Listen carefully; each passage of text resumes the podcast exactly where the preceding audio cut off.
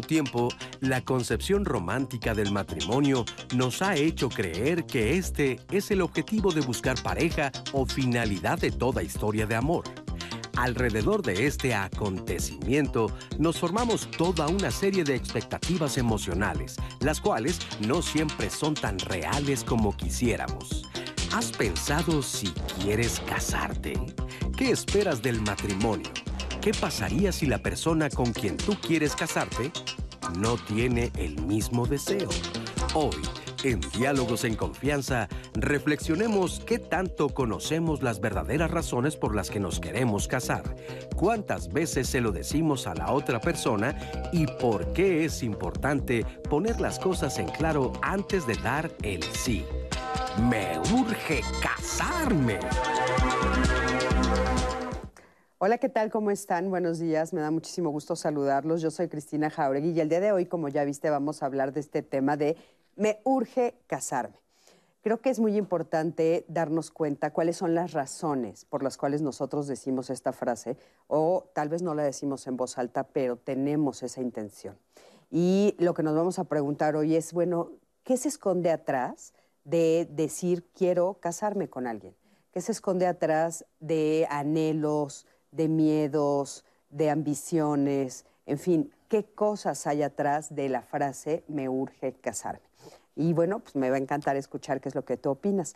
Le quiero dar los buenos días también, por supuesto, a las intérpretes de lengua de señas mexicanas. El día de hoy va a estar con nosotros Lía Vadillo, Jimena Raya y Magdalena Alejo. Y por supuesto, como todos los miércoles, me acompaña Anaí. ¿Cómo estás, queridísima Anaí? Buenos días, Cris. Qué rico empezar el día así. Yo también quiero escucharles, leerles. Sé que ya estuvieron participando en las redes sociales con algunas preguntas que les hicimos, pero me encantaría escucharlos en vivo, verlos, leerles, para que podamos compartirlo con los panelistas el día de hoy y pues resolvamos sus dudas, sus inquietudes. Cris, vamos a empezar el diálogo. Claro que sí. Y bueno, pues para empezar el diálogo, como dice mi queridísima Anaí, tenemos con nosotros como invitada el día de hoy a María de la Vega. Ella es psicoterapeuta humanista gestalt, es docente en el Instituto Humanista de Psicoterapia Gestalt. María, ¿cómo estás? Muy de buenas, muy de buenas y muy entusiasmada con este tema. ¿Qué tal eso de me urge casarme? Pues ahorita vamos a, platicar a gusto de este tema. Muy bien. También está con nosotros Mario Guerra. Él es psicoterapeuta y tanatólogo y es autor del libro Del otro lado de la tristeza. Aprende cómo seguir adelante en momentos de pérdida y duelo. Querido Mario, ¿cómo estás? Qué gusto Cristina, muchas gracias por la invitación. Como siempre, un placer estar acá en Diálogos y contigo sobre todo. Ay, qué lindo. Es un placer tenerte Muchas gracias. aquí. Gracias, Mario. También está con nosotros eh, José Antonio González Flores. Él es psicólogo, terapeuta de pareja y familia, dirige la Sociedad Mexicana de Psicología y Desarrollo Humano y, es, y tiene máster en programación neurolingüística. Eh, programación neurolingüística. José Antonio, ¿cómo estás? Contento de estar aquí, Cristina, con todos ustedes y compartiendo y aprendiendo de este tema. Sí, qué importante, ¿no? Oigan, pues bueno, para abrir esta conversación, acompáñenme a ver el siguiente testimonio. Él se quiere casar después de llevar un tiempo con su novia de conocerse y coincidir con sus expectativas del matrimonio y la vida en pareja. Vamos a ver qué es lo que él nos dice. Acompañen. Para mí el matrimonio pues es un acto de compromiso en el cual se involucran diferentes cosas, pero sobre todo pues la, responsabilidad, ¿no? El adquirir una responsabilidad de ese tipo también conlleva una solvencia económica, y responsabilidad afectiva y una pareja pues estable. Y en un inicio el objetivo de ambos pues era no no formar una, boda o no hacer una boda, sino ver cómo sucedía, si nos complementábamos, si nos llevábamos bien, pues estábamos conociéndonos. Eh, pero de dos años a la fecha eh, creemos que nuestros objetivos son los mismos, eh, hemos juntado pues la solvencia económica de ambos, lo hemos analizado y creemos que sí podemos formar una familia. Sí, casarnos, creo que estoy con la persona adecuada, es una persona que complementa esta parte de, de los sentimientos que yo tengo con ella, eh, de las aspiraciones que tenemos a crecer juntos. Y sin duda alguna me gustaría formar una relación pues ya formal o establecida para poder eh, posteriormente formar una familia. creo que más allá del amor también es la decisión ¿no? de quedarte con una persona y el ver eh, todas las ventajas que tienes con esa persona, todo lo que han construido juntos y lo que podrían ser juntos. es definitivamente lo que nos mantiene, lo que nos mantiene unidos si bien como cualquier otra pareja tenemos dificultades y problemas, eh, me parece que sabemos resolverlo de la mejor manera. Y aunque hay enojos y hay peleas y hay discusiones, eh, posterior a eso dejamos que se enfríe un poco la situación, lo platicamos de la manera más madura y es lo que nos ha permitido mantenernos juntos y el querer aspirar algo, hacia algo mejor. Muchísimas gracias por este testimonio. Y bueno, estábamos comentando que se ven muy jovencitos, es una decisión que a veces se toma muy joven, ¿no? Oigan, pero bueno, ¿qué expectativas emocionales tenemos del matrimonio, María? Pues bueno, justamente lo que decía Roberto ahorita en su testimonio, ¿no? Como ya, este, sobre todo creo seguridad, estabilidad, un compromiso de por vida. Este, creo que esas son las expectativas, nada más que ahorita vamos a platicar, porque se oye súper lindo cuando uno lo oye, se oye muy bonito. Y yo creo que ese es el tema de hoy, porque creo que siempre hemos escuchado estas historias, ¿no?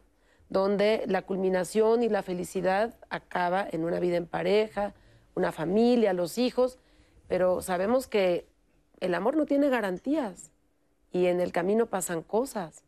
Entonces, lo fuerte es que estamos con esta idea, con este anhelo, y luego cuando las cosas no funcionan después de un rato, bueno, en la época de mi abuela, pues no se presupuestaba el divorcio.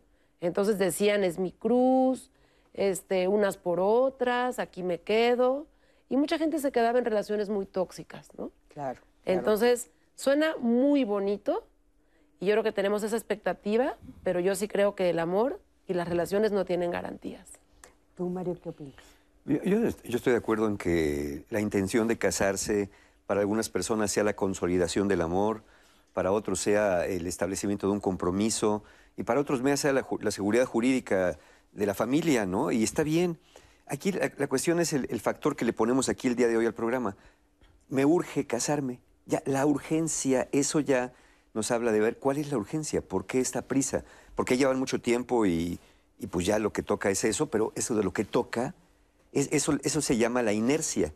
Cuando dice, mira, ya tenemos 10 años juntos, tenemos 3 años juntos, pues parece ser que ya lo que toca es casarnos. Ya parece que no hay una decisión, uh -huh. sino como es el siguiente paso. Yo creo que casarse tendría que ser algo muy pensado, muy reflexionado, y efectivamente, como dice María, saber que no es el acto milagroso, que a partir de casarnos ya todo va a estar bien sin que nosotros metamos las manos. Entonces, entre la urgencia y entre que uno cree que el matrimonio es el que va a llevar la relación, cuando son las dos personas, ahí es donde puede entrar el factor que descompone las cosas porque nos confiamos, porque esta urgencia a veces no nos deja pensar claro. en estas declaraciones de ya me, me, urge casarme porque por la edad, por la familia, por las presiones, porque ya no aguanto que me pregunten que cuándo salgo, que ponga San Antonio de cabeza, todas estas cosas que se dicen para que, bueno, pues sería muy mala idea casarse por una presión social, ¿no? Claro, claro, claro. Ahora, eh, ¿crees que son las mismas expectativas para hombres y mujeres en función a esta idea de casarse? Claro, fíjate, muy interesante la pregunta. Pueden ser diferentes en cuestión de que unos son más racionales, otros son más emotivos. Sin embargo, la idea principal es esa expectativa final. Quiero ser feliz. Y es totalmente válido ser felices a, al momento de consolidar este, ese amor en el matrimonio. Sin embargo, para poder ser feliz en pareja, primero necesitamos aprender a ser felices nosotros mismos, con nosotros mismos. Y ahí aplica igual, tanto para hombres y para mujeres. Obviamente eh, el cerebro va madurando. Eh, ahorita que veíamos en los testimonios jovencitos de menos de 21 años, pues todavía el cerebro está madurando. Es difícil tomar decisiones conscientes y maduras antes de los 21 años. Si después de los 21 a veces eh, tomamos decisiones equivocadas o demasiado emotivas o, o no lo reflexionamos a conciencia, pues antes de esa edad hay, hay que tener en cuenta todavía muchos otros factores. Claro. María, ¿tú qué opinas? ¿Es la misma expectativa para hombres? Yo creo que no. Aunque creo que ha cambiado mucho ahora, afortunadamente, las cosas se han vuelto más diversas, más amplias, más profundas. Los jóvenes ahora se preguntan muchas cosas antes de tomar estas decisiones. Y me parece que ya no es un mandato social, este, una expectativa tan fuerte. Este, ahora también podemos contemplar la soltería, pero yo sí tengo la sensación que es más un deseo de mujeres que de hombres. Por supuesto que hay excepciones, evidentemente van a haber hombres como este chico deseosos de casarse y mujeres que se resistan, ¿no? Pero yo sí creo que es más una, pues digamos como un deber de la mujer que lo que toca es casarse y tener hijos. ¿Sí crees eso? ¿Tú, Mario, qué crees? Sí, yo creo que eh, es muy importante tener consciente nuestras expectativas. ¿Qué estoy esperando que suceda de esto? Eh, quizá lo que decía María en esto, de, donde las mujeres podemos ver más esta intención de me urge casarme, entre que sí, ya abiertamente no hay una presión social como antes, pero encubiertamente a veces en la familia sí.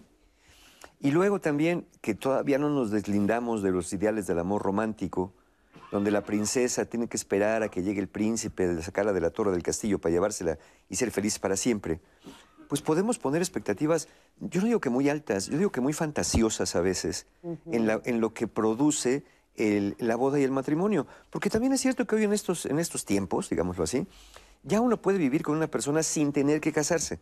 Es decir, casarse no es el símbolo necesariamente del compromiso, como no casarse quiere decir que una pareja no esté comprometida. Claramente, desde un punto de vista, dejando al lado lo jurídico, es un rito social el casarse, que es un marcador que, que pone el límite entre la vida de soltería y la vida en pareja. Y también nos hace cobrar conciencia. ¿No? Si no la cobraste antes, el día de la boda dices, creo que esto ya va en serio, ¿no? Entonces aquí sí ya Es hay otra fuerza- cosa. La fuerza de- del ritual. La fuerza del ritual, sí. O sea, yo, yo creo que es, es eso. Pero eh, regresando al tema de hombres y mujeres, eh, yo creo que más bien los hombres no se atreven a decirlo.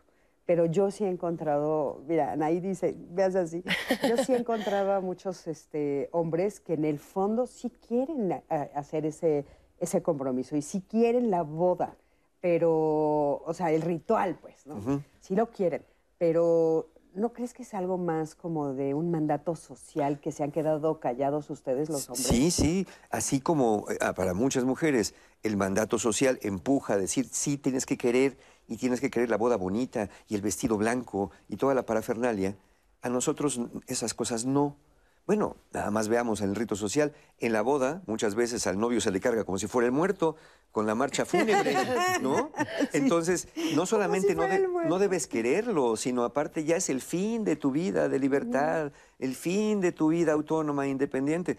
Cuando esos mensajes se mandan implícitos entre la broma y broma, pues es quiere decir que ahí están. O sea, si persisten los mensajes, es que muy en el fondo, en nuestra cultura, están arraigados y entonces, eh, eh, ah, ya te casaste, ya eres mandilón, uy, pídele permiso a tu mujer. Todos esos mensajes coloquiales que se van dando, pues son, son un reflejo, son la punta del iceberg de todo lo que está abajo, que mucha gente ya no comparte efectivamente, pero parece ser que pues por ganar aceptación o hermandad o cofradía, pues tengo que seguir ahí con la broma y con el jajaja, pero sin darnos cuenta del daño que sigue haciendo porque sigue permeando en la sociedad. Entonces, yo creo que eh, por eso digo, en honestidad, cada uno debería ver cuáles son las expectativas que tiene y los deseos que tiene, eh, sobre todo para poder nivelarnos a lo que estamos buscando. Oigan, les voy a contar algo A ver, que Mar. me dijeron ayer en una comida con mis mejores amigas.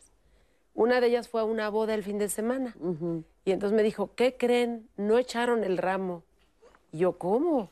Ella también preguntó en la boda que por qué no iba a haber ramo. Y dijo, otra persona que estaba con ella en la boda le dijo, ya casi no se usa porque ya nadie lo quiere agarrar. O sea que también hay un movimiento fuerte entre las mujeres, donde ya en algunas ocasiones ya no hacen el rito del ramo. Fíjate. Me sorprendió mucho. ¿eh? Pues es ¿Tú que- has Me sorprendió oído en mucho. las últimas bodas que ha sido? La verdad es que sí está, o sea, las que yo he ido sí se pone lo del ramo, pero es verdad que varias de, o sea, varias de nosotras, pues no, tampoco, o sea, ¿por qué voy a lo dejan- aventarme? ya lo dejan caer. ¿no? Así sí, como que está, está raro como de pelearme por... Y es muy chistoso porque justo en redes nos están diciendo algo muy similar, Cris. Eh, porque Ana Lilia, por ejemplo, nos pone, y si no me quiero casar, y pone su emoji, tengo una pareja y no tengo ese deseo, soy feliz viviendo de esta forma. Eh, yo nunca me, me he casado, pero jamás lo haría, nos dice el usuario eh, arroba metade- metalera. Tengo más de 16 años de relación con alguien que amo y me ama. Ni siquiera vivimos juntos y no lo deseo. Jamás he tomado en cuenta lo que todo el mundo dice que para cuando la boda, que qué flojera todo el mundo, termina haciendo lo que dicen los demás en el ciclo de la vida. Esta es mi decisión, esta es mi vida, nos dice esta usuaria en Twitter. Hace dos años me comprometí, pero no me sentía lista. Hasta ahora que cumplí 30 años, tengo ya ese deseo. Em, que sea por lo que sea, lo que tú quieres y no por presión que lo hagas. Nos recomienda Jessie Jess en Facebook. Luego, yo les voy a leer todos los comentarios porque esa es mi labor aquí. Claro, claro. Raúl Corona. para es parte de, exacto. Raúl Corona dice, más vale amada que quedada. Mm. Ariana Rubal dice, la urgencia de casarse depende de la edad, sobre todo en las mujeres. Y este comentario de Roxana Rodríguez Melchor a través de, de Facebook dice, bueno, para mí el matrimonio es para regularizar la situación legal, lo que decía Mario, para establecer bien y sin ningún conflicto sobre las decisiones de los bienes que tenemos como pareja. Esa es una de las razones por las que Roxana tomó la decisión de, eh, casarse, del matrimonio. Pero nosotros también le preguntamos a la gente, porque definitivamente es la pregunta que eh, Mario nos recomendaba hacernos. ¿Por qué nos queremos casar? ¿Por qué nos casaríamos? Y esa pregunta la hicimos en redes y ustedes nos respondieron. Vamos a verla y regresamos para comentarla. Al preguntar ¿por qué te casarías? Estos fueron algunos comentarios que recibimos. Erika Serralde, me casaría para que mi pareja tenga derecho a seguros, etcétera, etcétera. Ángela Rastrera, porque podemos seguir siendo libres aún al lado de esa persona y porque encontraste a alguien con quien hacer equipo que va a dar lo mejor de sí para que tú puedas ser tu mejor versión. Gustavo Aguilar, solo para dejar una pensión vitalicia a la mamá de mi hija o alguien más. Luisa Correa. Casarse es una construcción social. No sirve de nada, solo para complacer a una sociedad y atarse. Miguel Aguilar. Compromiso de lealtad para un proyecto de vida. Formar una familia bajo la ley de Dios y del hombre. Vivir en familia y disfrutar y aprender de todo. Sobre todo de los momentos de felicidad e inolvidables que suceden. Mercedes Martínez. Me casé en un intento desesperado para que no se fuera, pero la relación nunca funcionó. Rocío Omarin. Me casaría porque la otra persona tiene la capacidad de contestar a todas mis preguntas de forma sincera, porque mantiene sus compromisos y me siento bien con ella. Liz Moma XD. Yo me casaría por amor, por estar acompañada de la persona que amo, por compartir planes y hacer un gran equipo de vida, así como tener responsabilidades. Bueno, pues eh, varias cosas interesantes apunté aquí, ¿no? Por ejemplo, eh, empezaron diciendo, depende de la edad, ¿no? Alguna persona en redes dice, "El- el deseo va cambiando dependiendo de la edad. O sea, conforme voy avanzando en, la, en el momento de este, acercarme a una edad mayor, entonces ya empieza a, a tener, empiezo a tener ganas de casarme. ¿Tú lo crees así?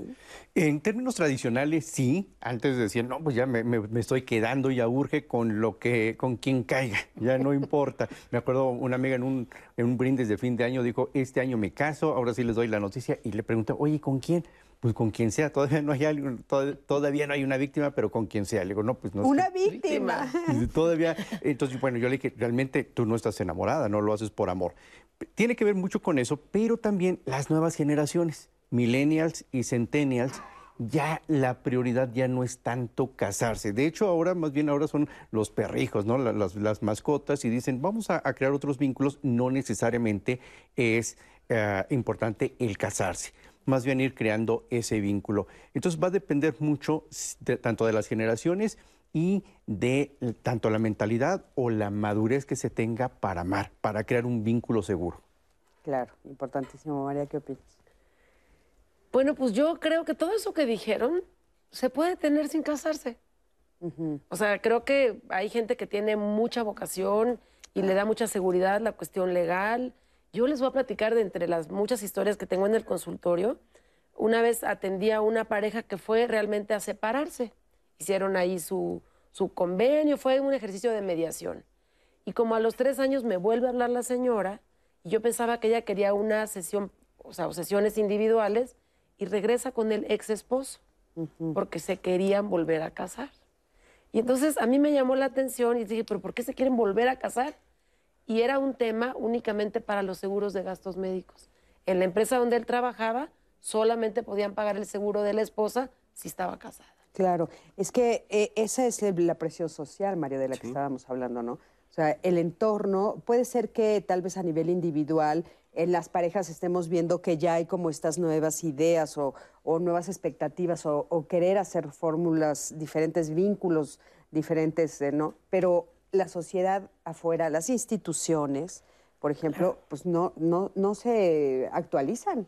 Sí, ¿no? Y me ponen toda esta serie de requisitos que pueden tener algún fundamento legal, pero hasta las leyes se pueden actualizar en un momento dado para crear otro tipo de compromisos que al final, pues los hay. Aquí, aquí parte de la cuestión también es esa, ¿no? Este, vimos muchas opiniones, muchas expectativas. Y la pregunta es, bueno, ¿y sí? O sea, me casé, como decía alguien, me casé para que se quedara, pero pues la relación no funcionó. Entonces no funcionó el propósito. Otra persona que dice, no, no, el casarse es una atadura, yo no creo en eso y es una cosa social. Pues es una cosa social como saludarse y decir los buenos días, ¿no? Como asistir a una reunión familiar, como asistir a una ceremonia de unos amigos que se casan. Claro que es un acto social. ¿Tú crees que algo cambia, Mario? Cuando uno se casa, fíjate que hay personas que tienen la idea efectivamente de una gran losa que cae encima.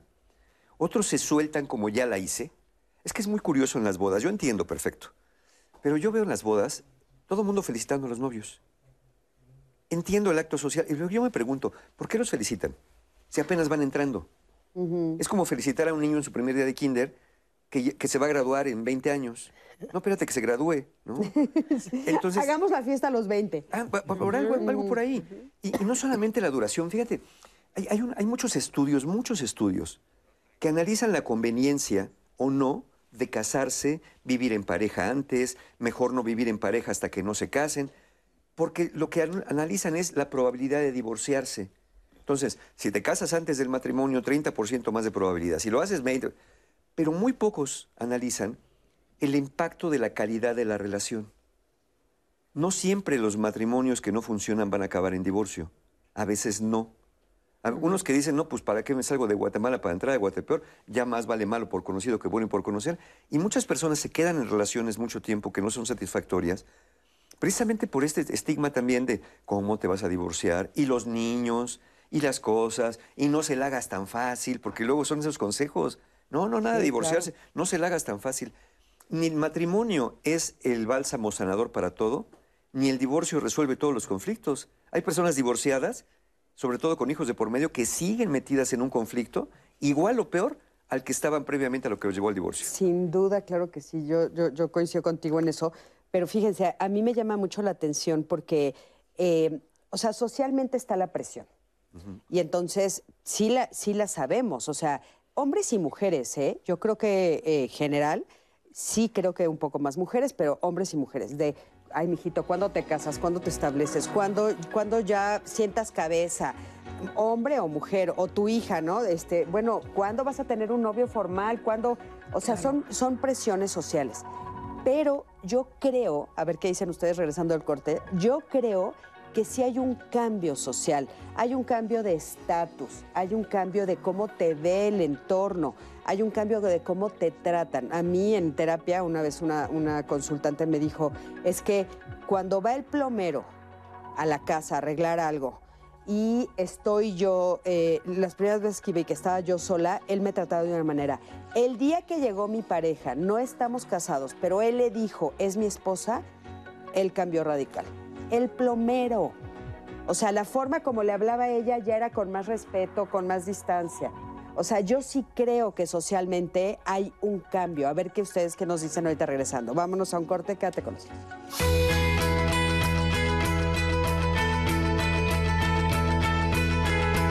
En México, la edad promedio para casarse es de 33.2 años en los hombres y 30.3 en las mujeres. En los matrimonios entre personas del mismo sexo, el promedio para los hombres es de 35.8 años y para las mujeres de 34.4 años. INEGI.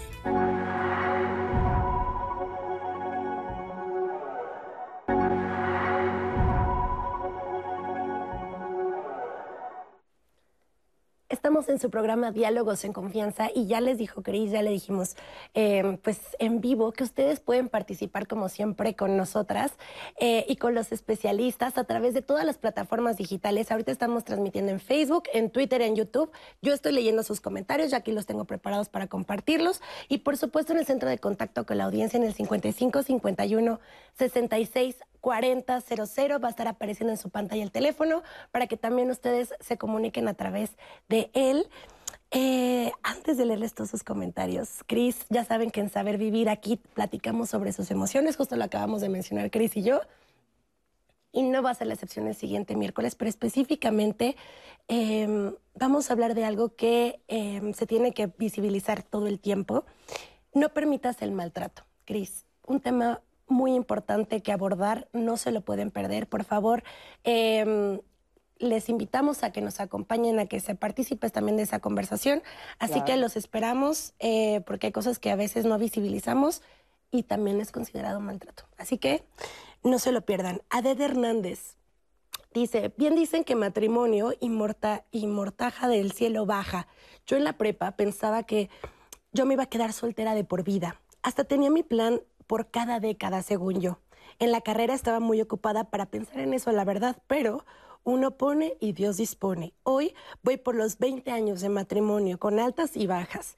Como supongo es normal, pero el balance es absolutamente positivo. Y sí, sí me cayó el ramo en la boda de una amiga años antes, nos cuenta Odette Hernández eh, a través de Facebook. Coco sí, yo sí me quiero casar y creo en todo lo que representa el casarse. El problema es que el divorcio es un problema. Es mucho trámite, es carísimo, mucho problema y por eso le pienso bastante en hacerlo. Ariana Rubal dice, para mí casarme por el civil es un lazo que te mantiene por la fuerza si llegas a cambiar de opinión, pero legalmente es importante y ni modo. Y nos ponen emoji así de, mm. pues ya. Em, me parece importante que casarse, eh, me parece que casarse es importante porque es una institución, es una formalidad y es la base de una sociedad. Nos ponen a través de Twitter. Comentarios en YouTube. Laura Martínez, para mí casarme es una ilusión es la unión, el refuerzo del amor, la seguridad en la pareja. Roberto Ruiz dice, yo me quiero casar con mi pareja, ya tenemos planes para un año, ojalá ella no se arrepienta. Nos pone a través de YouTube. Y em, cierro con este de eh, Alex el Scout Ramírez, que dice, hoy es posible no tener un compromiso, casarse a la fuerza si alguien eh, se embaraza. Ahora ya es una toma de decisiones, es mucho mejor la comunicación para una vida en pareja y que sea de lo mejor. Nos escribe a través de Facebook. Alex, muchas gracias por sus comentarios. Yo creo que le dejamos mucho a los especialistas con esto. Pero antes de eso, vamos a ver esta entrevista que le, hicimos a Susana Hernández. Justo ella nos habla del tema emocional en todo lo que conlleva cuando hablamos de matrimonio. Vamos a escucharla y regresamos. El amor romántico es un invento del hombre que nos dice cómo deben ser las relaciones de pareja. Toma su nombre del movimiento artístico, político y literario que se llamó romanticismo. Este surgió a finales del siglo XVIII, por ahí de 1700, ¿no? Impregnó más o menos hasta 1850, pero sus características nos quedan hasta la fecha. Por ejemplo, se decía que los sentimientos eran lo más importante aún sobre la razón y también la fantasía sobre la razón. Las características del romanticismo impregnadas en las relaciones de pareja, y por eso se le llama amor romántico, son las siguientes, aunque han cambiado con la época. Una es la monogamia, es decir, que la pareja debe de ser fiel, no puede haber un tercero, ¿no? Que debe de haber dos integrantes, por lo tanto, que deben de vivir felices y para siempre, ¿no? Además es un hombre y una mujer deben de casarse y deben de tener hijos, a pesar de que estas características pueden ir variando y han variado, ¿no? Ahora la gente, aunque esté enamorada románticamente, solo vive en unión libre o pueden haber parejas homosexuales, ¿no? Del mismo sexo que se enamoran románticamente todavía hoy en día o si deciden o no tener hijos, etc.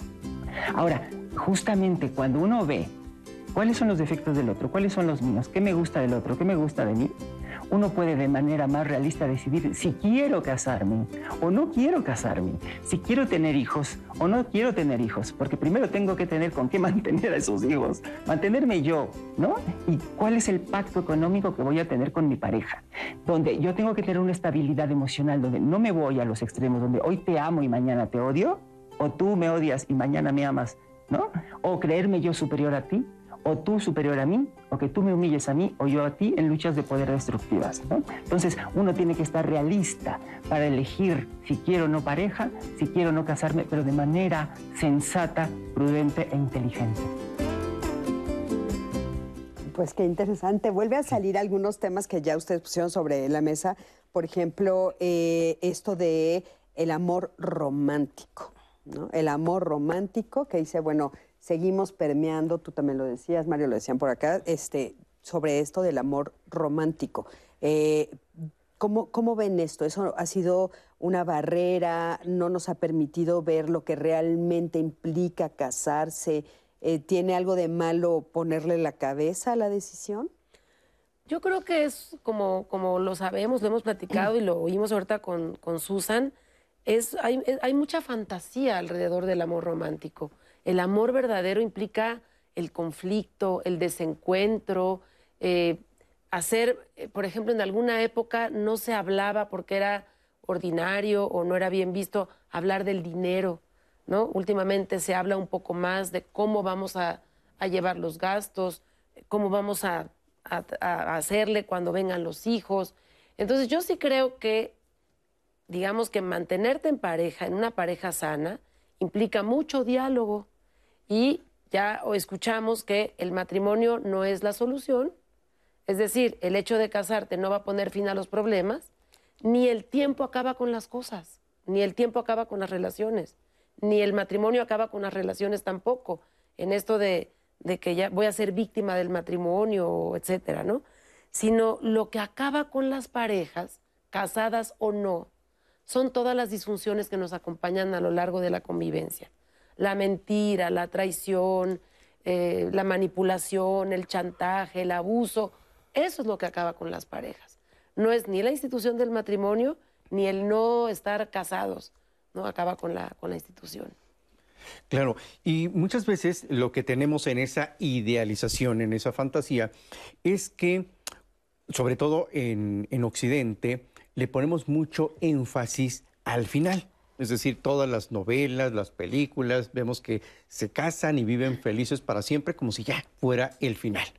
Sin embargo, en Oriente están muy enfocados en el proceso. Y aquí muchas ocasiones pensamos que con casarse, pues ya, como que mira, ya tengo asegurada a la pareja, ya todo va a estar muy bien. Si vienen hijos, pues todavía lo reforzamos más. Y entonces en automático ya sé incluso ser padre, ya puedo estar con la familia, con los hijos. Entonces aquí hay que hacer para quitar esta idealización y esta fantasía, no es que esté mal el querer ser felices cuando estamos casados o con familia, sino que tenemos que trabajar en el proceso, como bien lo decía ahorita eh, María, eh, los conflictos, ¿qué tan qué también resolvemos los conflictos. No es malo tener un conflicto. El problema es cuando o no se habla o se explota y entonces no se resuelve nada. A veces no se llegan a acuerdos. En, terapia pasa mucho esto. Yo le pregunto, eh, me dice alguien, ya hablé con mi esposo, ya le dije este, le grité todo. Ok, ¿a qué acuerdo llegaron? Bueno, no, no llegamos a ningún acuerdo, pero ya le grité y le dije y lo expresé. Entonces tenemos que aprender a manejar todos estos procesos eh, que se dan en una pareja. Tú, Mario, ¿qué Sí, em, yo creo que a veces habría que, en estos ideales, tú preguntabas, ¿y sería bueno meter la razón en esto? Yo creo que es indispensable meter la razón en esto, porque si bien cuando estamos enamorados las emociones nos llevan, uno tiende a idealizar, porque la evolución no desperdicia nada. A ver, la evolución nos dotó de estos sentimientos y emociones precisamente para que, para que estuviéramos al lado de una persona, para que por, causas de la evolución viniera la reproducción de la especie, aunque ya muchas parejas no quieran reproducirse, pero sigue siendo el impulso reproductivo lo que nos lleva a estar con otra persona.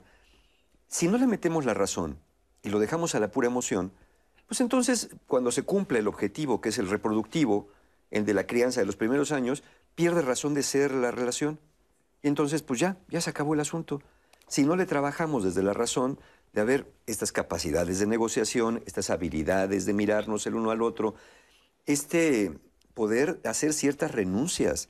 Porque aquel que quiere seguir viviendo en una relación de pareja exactamente igual que como lo hacía viviendo en solitario, pues quizás está siendo una persona egoísta, y me atrevo Claro. a decirlo así.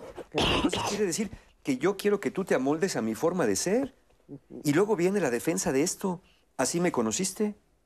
Tú me conociste trabajando todos los días, me conociste el fin de semana yendo a jugar con mis amigos dominó y me conociste que me gustaba. Entonces no te quejes. No, espérate, sí te conocí así, pero no vivíamos en pareja.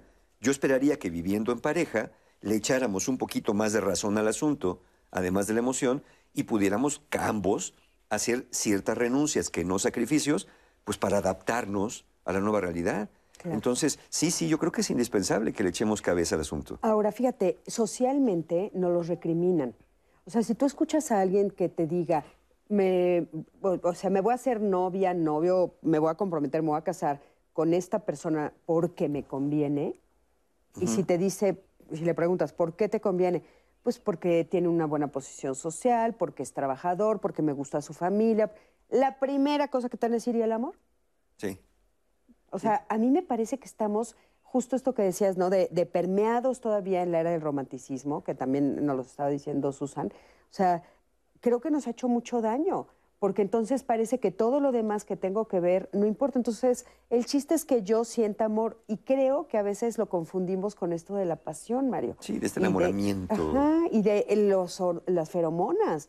Es que también tenemos esta parte animal. Entonces yo puedo sentirme perdidamente enamorada porque las feromonas me hicieron, pero esa persona no va a tener futuro conmigo ni yo con esa persona. Sí. ¿Qué opinas de esto? Yo creo que tendríamos que hacer lo que hacían los persas. Dicen que los persas, cuando tenían una decisión importante que tomar, se ponían borrachos. Y la tomaban borrachos. Pero después se esperaban estar sobrios. Y si cuando estaban sobrios tomaban la misma decisión que cuando estaban borrachos, entonces sí, lo ejecutaban. ¿Cómo Pero si decían, si estamos borrachos decimos blanco y sobrios decimos negro, entonces no, hay que volver a pensarlo. O sea, tenía que ser de las mismas maneras. Lo que, lo que, lo que veo con esto que dicen que hacían, no, no me consta, este, es que estaban utilizando esto, ¿no? Ya borrachos, ¿qué pasa? La razón se duerme y la emoción queda y uno dice, yo soy aquel. Estando muy pensantes, muy racionales, a lo mejor nos alejamos del sentimiento. Entonces creo que eh, esta analogía de razón-emoción nos puede ayudar también a entender que claramente tenemos que hacer evaluaciones y valoraciones, porque muchas veces yo he tenido pacientes en terapia que me dicen, mi pareja me maltrata, me insulta, me escupe, me engaña, me miente. Y viene una pregunta muy obvia, ¿qué haces ahí? Es que le quiero, es que está tan guapo, es que, pues, como decía, unas por otras, ¿no? o tenemos muy buenas relaciones sexuales, ¿no? Ah, Nos entendemos en la cama. Entonces estamos hablando de relaciones parcializadas, donde porque tiene buenas relaciones sexuales, porque mantiene a mis hijos, porque eh, cuando está de buenas es bien buena persona. Entonces, ¿qué pasa con el resto de la relación?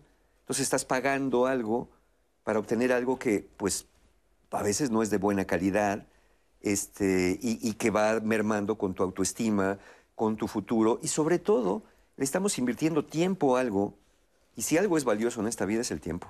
Algo que probablemente tiene un futuro no muy, no muy claro o, o claramente no muy bueno, según sea el caso, ¿no? Claro, lo que pasa es que nos enseñaron al revés. A ver, ¿cómo? Pues, porque ahí en el amor romántico es tienes que enamorarte y amar al otro. Y yo creo que, y creo que todos podemos saber, porque todos hemos tenido experiencias románticas, eróticas, este, todo empieza con la atracción física. Y eso no es amor, es atracción física, que tiene que ver con esto que hablabas de las hormonas, de las feromonas, de esta polaridad que tenemos con algunas personas y con algunas no. El segundo paso es la sexualidad. O sea, no es el amor. Después de la atracción viene el sexo. Y la sexualidad comprendida en su amplio espectro, que es evidentemente la parte física y erótica, pero también la parte de intimidad, de cuidado, cuido, me cuida, etc. Y lo último que se construye es el amor. Porque el amor es algo mucho más profundo. Y yo creo que hay personas que se divorcian y nunca se amaron. Porque se acabó esa atracción física, entonces ya no siento amor por ti, no es amor. O sea, ya no siento la atracción erótica que sentía al principio.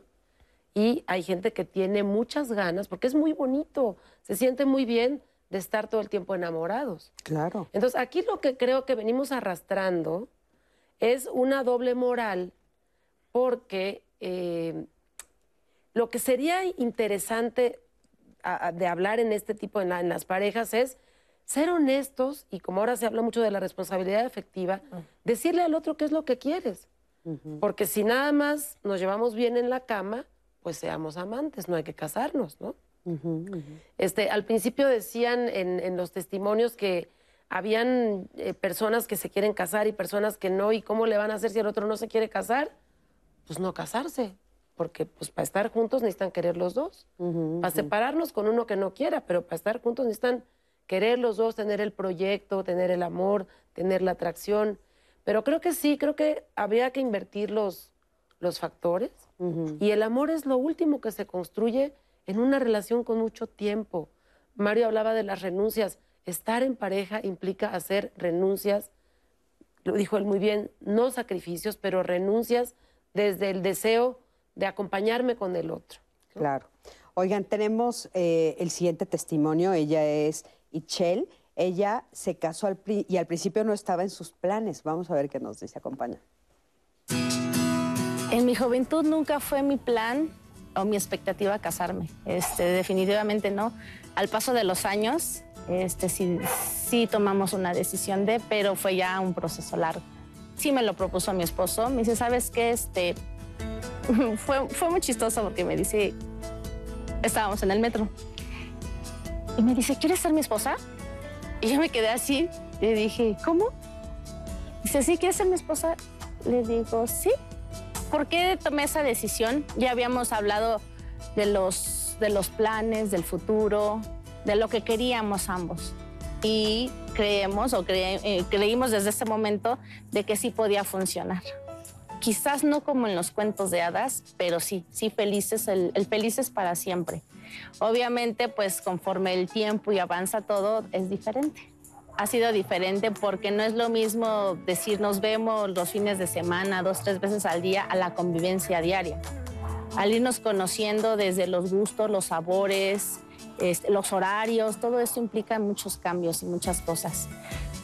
siempre ha habido comunicación y eso es lo que nos ha ayudado a poder sobrellevar todo esto, porque sí, la realidad, la expectativa con la realidad sí cambia. Me siento bien, me siento contenta con mis hijos, tengo tres hijos, mi esposo, este, es difícil, es difícil las edades de los, de los niños, el carácter, la escuela, las actividades diarias de la casa, es complicado, pero me gusta, me gusta, lo disfruto y pues todos los días son muy diferentes, todos los días. Ella dice todos los días son muy diferentes, todos los días, ¿no? Y este y son diferentes las eh, expectativas a la realidad. Claro, incluso eh, se dice que cuando uno está enamorado es preferible no casarse, porque es como si estuviera drogado. Por eso decimos ahorita, ya cuando se vive en una familia, ya que se vive en pareja, enfocarnos en el proceso. Cuando uno está enamorado, pues no ve. A veces dicen, oye, es que el amor es ciego. En realidad lo que es ciego es el enamoramiento, porque los demás dicen, oye, pero mira, es que no has visto esto o no te conviene o es esta. No, no es cierto, tú me tienes envidia. Eh, no es así. Yo me quiero casar a fuerzas porque están en esta parte de enamoramiento. Entonces, eh, ya incluso los griegos, los griegos lo, lo decían, de tres, tres patas para, para, el amor, que también lo, lo toma mucho Walter Rizzo, y dice, para que exista una buena relación de pareja, debe de haber estas tres patas. Sí, la parte física, la parte del enamoramiento, la química es muy importante, si no, pues nada más van a ser amigos. Pero no es la única pata. La otra es el amor de filia. ¿Qué tenemos en común? Porque si nada más nos llevamos bien físicamente, pero ya al momento de interactuar, de comunicar, de ver una película y cada quien le gustan cosas diferentes, pues no va a estar funcionando. Entonces tiene que haber esta comunicación, estos intereses en común. Y la tercera, que es la más difícil, el amor ágape. El amor ágape es la parte del compromiso, qué tanto yo quiero estar contigo y además, qué tanto estoy dispuesto o dispuesta para que la relación funcione. Mario decía de las renuncias, y sí es cierto, pero es renunciar a veces no a, la parte prioritaria mía o a mi esencia, sino a ciertas cosas narcisistas o de egoísmo, que a lo mejor antes me gustaba un ejemplo de esto, a lo mejor él dice, a mí me encantaría un carro deportivo, Pero ya si viene con familia, pues renuncio a ese carro deportivo por compromiso, por amor a la familia, y entonces pues mejor tenemos un carro familiar. Entonces, eso va a ser importante y plantearse preguntas antes de, de- de casarse para que realmente esté funcionando la relación. Esto de plantearse preguntas, ¿cómo podemos saber, Mario, cuáles son mis expectativas? O sea, ¿cómo, ¿qué preguntas tendríamos que hacernos, hombres o mujeres, para cacharnos en qué es lo que está atrás de me urge casarme? Yo creo que eh, hace rato en los testimonios escuchaba yo do- dos cosas. Una, eh, esta resignación. Matrimonio en bordaja del cielo baja. Pues ya es lo que tocaba. Pues ya tenemos muchos años, pero este, pues, pues ya. Y la otra es poner afuera el control de las cosas, ¿no? Ya tengo un año con mi novia, me quiero casar, a ver si ella no se arrepiente. Es decir, yo me podría arrepentir también, no nada más ella. Claro. ¿Por qué yo no? Eh, no, porque yo lo tengo muy seguro. Bueno, ahorita sí, pero no sabemos lo que va a pasar en el futuro, que obviamente nos puede hacer cambiar de opinión. Lo veíamos en el testimonio. Yo no tenía pensado casarme. Bueno, claramente si vas teniendo más información, más madurez, más experiencias, pues vas cambiando de opinión. Y yo creo que la flexibilidad nos permite irnos moviendo por diferentes territorios. Entonces, eh, eh, yo creo que sí tendríamos que apropiarnos de nuestras decisiones para hacernos preguntas, ¿qué quiero? ¿Qué quiero en este momento de mi vida? ¿Cómo creo que lo voy a lograr? ¿Por qué creo que el matrimonio va a resolver esto que estoy buscando? ¿Y qué estoy buscando resolver? ¿Casarme porque me siento solo? A lo mejor no sé si es la mejor manera o debería acudir a terapia, sobre todo si pues la soledad es más interna.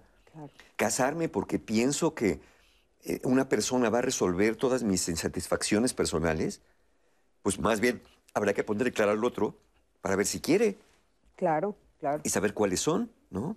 ¿Cuáles son mis satisfacciones? Fíjate que tengo mal carácter, alguien que me apacigüe, fíjate que soy bien jugador, alguien que me modere, no tampoco, o alguien que me saque, porque como soy bien introvertido, como no socializo, hay una pareja que me ayude a conocer gente, pues mejor para eso me meto a un club de algo, o este, es decir, ¿qué es lo que estoy buscando? ¿Cuáles son mis expectativas?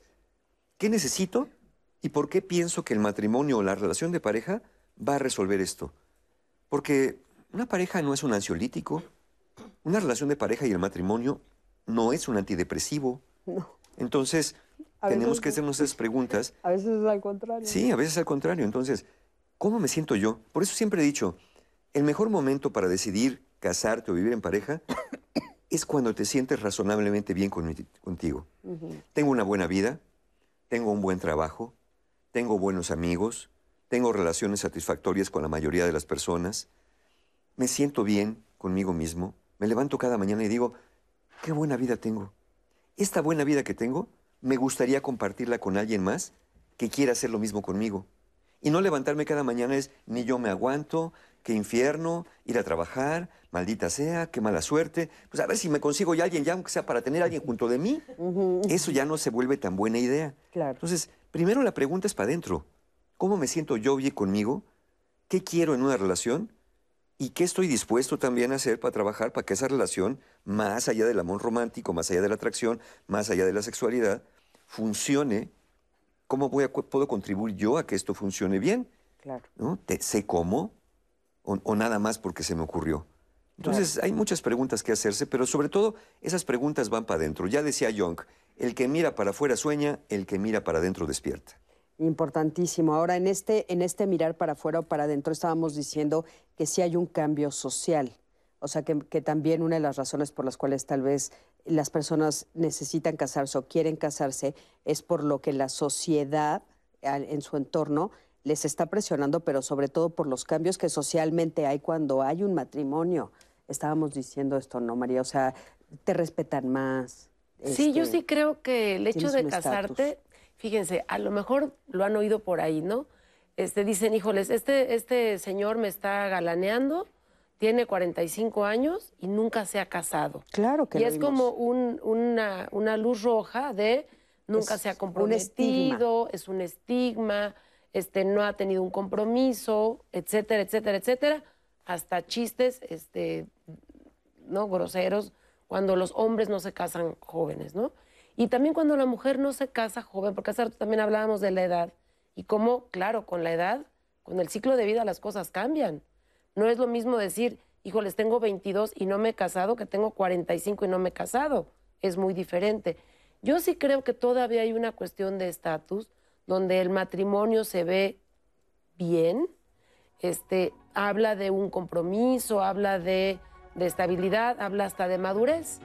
Aunque ya sabemos que hay gente que se casa por inmadura, por inestable, por carente, ¿no? Entonces, yo sí creo que tenemos que hacernos muchas preguntas. Es como una meta, ¿no? Es como si llegaras, como dices, una palomita. O sea, también el casarme es, ya, puse la palomita y entonces no me van a decir a los 45, eres una quedada o tú, ¿qué te pasa? de hombre sin casarse, no tiene compromisos. O sea, es una palomita social. Sí, sí es una palomita que afortunadamente creo que hay un movimiento social fuerte, pues yo creo que de hombres y mujeres que se están cuestionando en quitar esa palomita y en poder ejercer su soltería, su profesión, sin la presión de tenerlo que hacer con pareja. Claro a veces sí. es con pareja, a veces es sin pareja. Vamos a un corte, en un momentito regresamos. Quédate con nosotros, estamos en Diálogos en Confianza.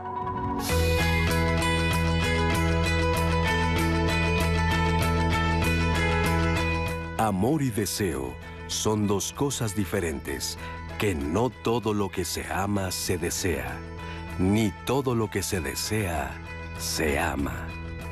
Miguel de Cervantes, novelista español.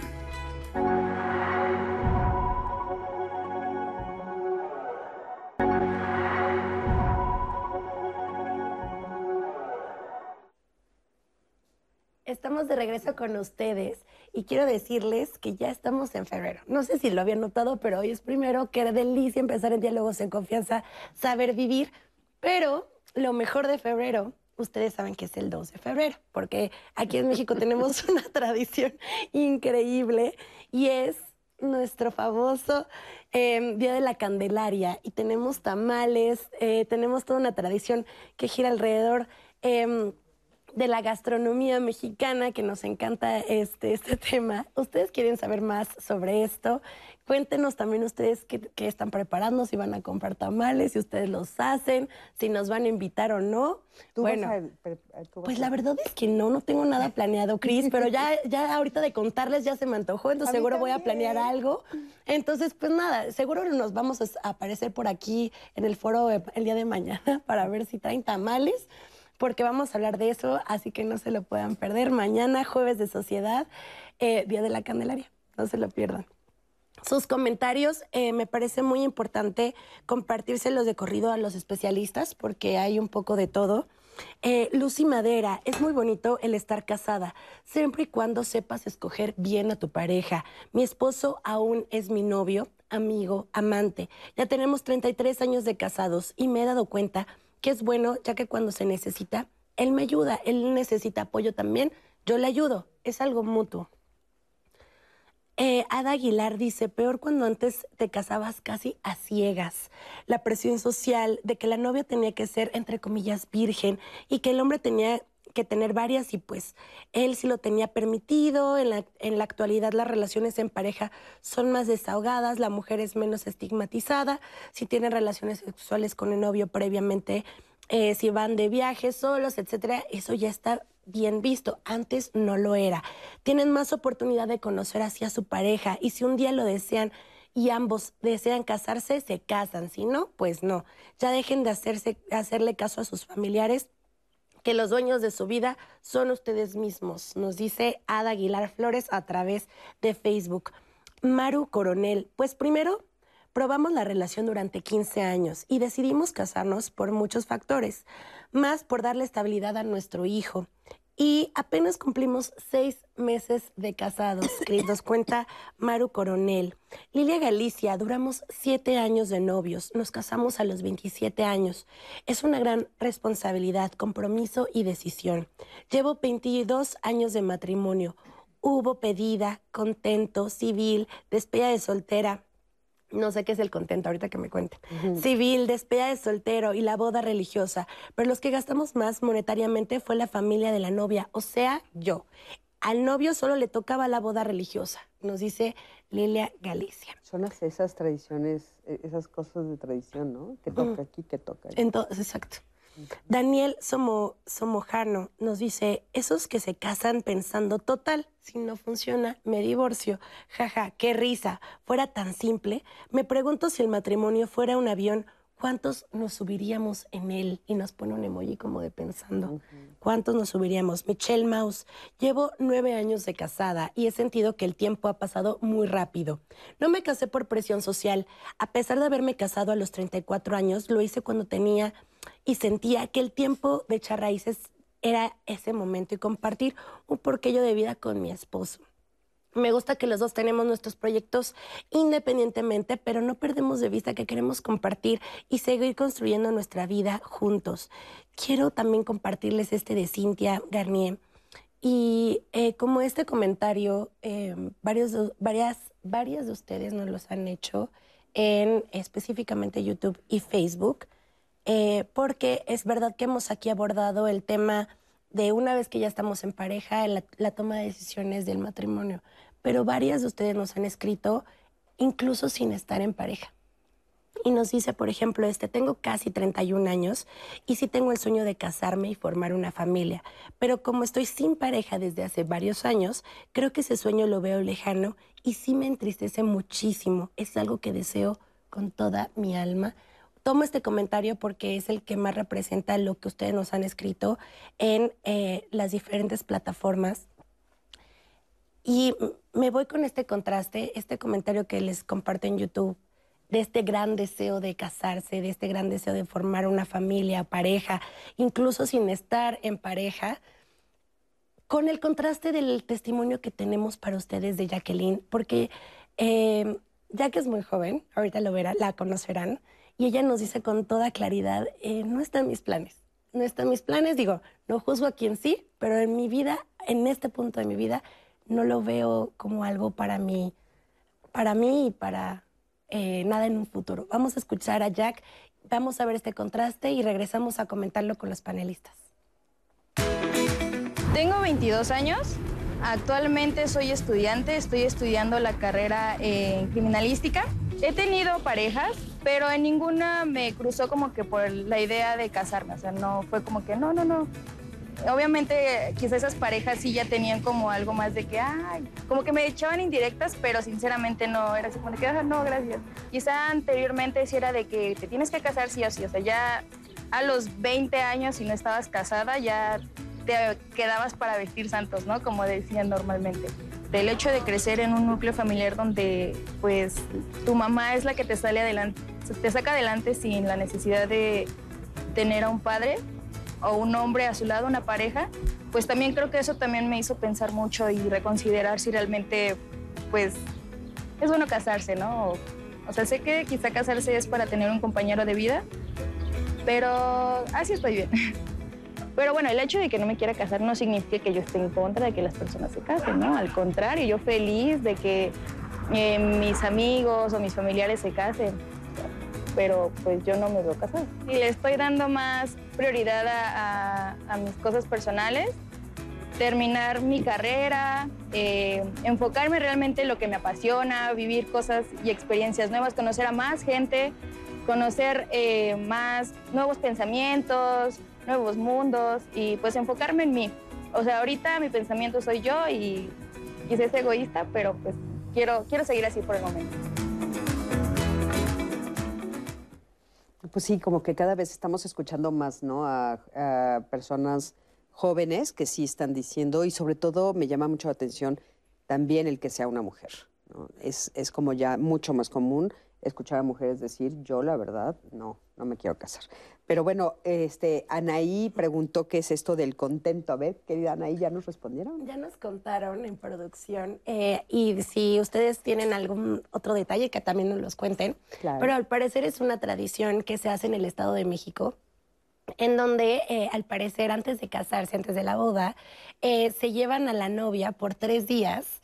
El novio se, la, roba, este, por tres días y al retorno eh, tiene que ir como un abogado de la familia del eh, novio para pedir perdón a la familia de eh, la mujer.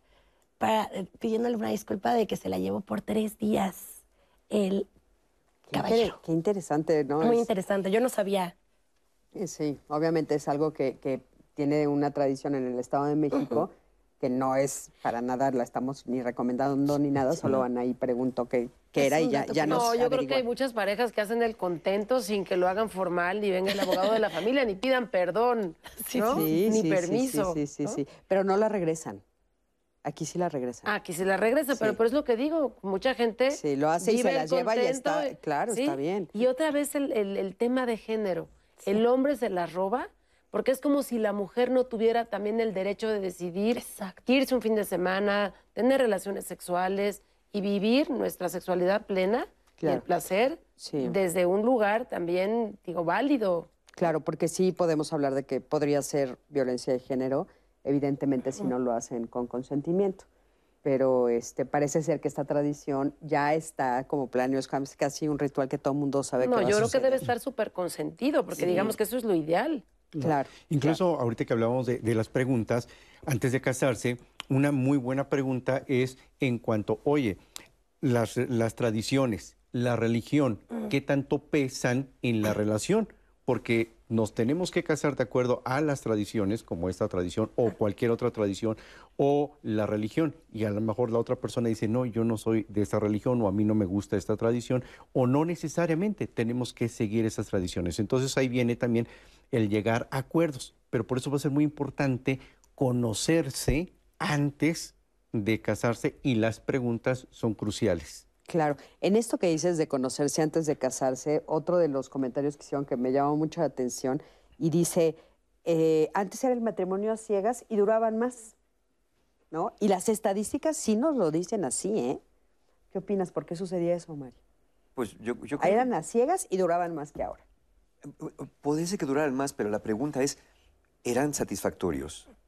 Porque también recordemos que cuando los matrimonios eran a ciegas y duraban más, también el divorcio estaba perfectamente satanizado. Claro. Era prohibido. No había manera de divorciarse sin caer pues, en un estigma social de exclusión, de vete para allá porque ya eres apestado.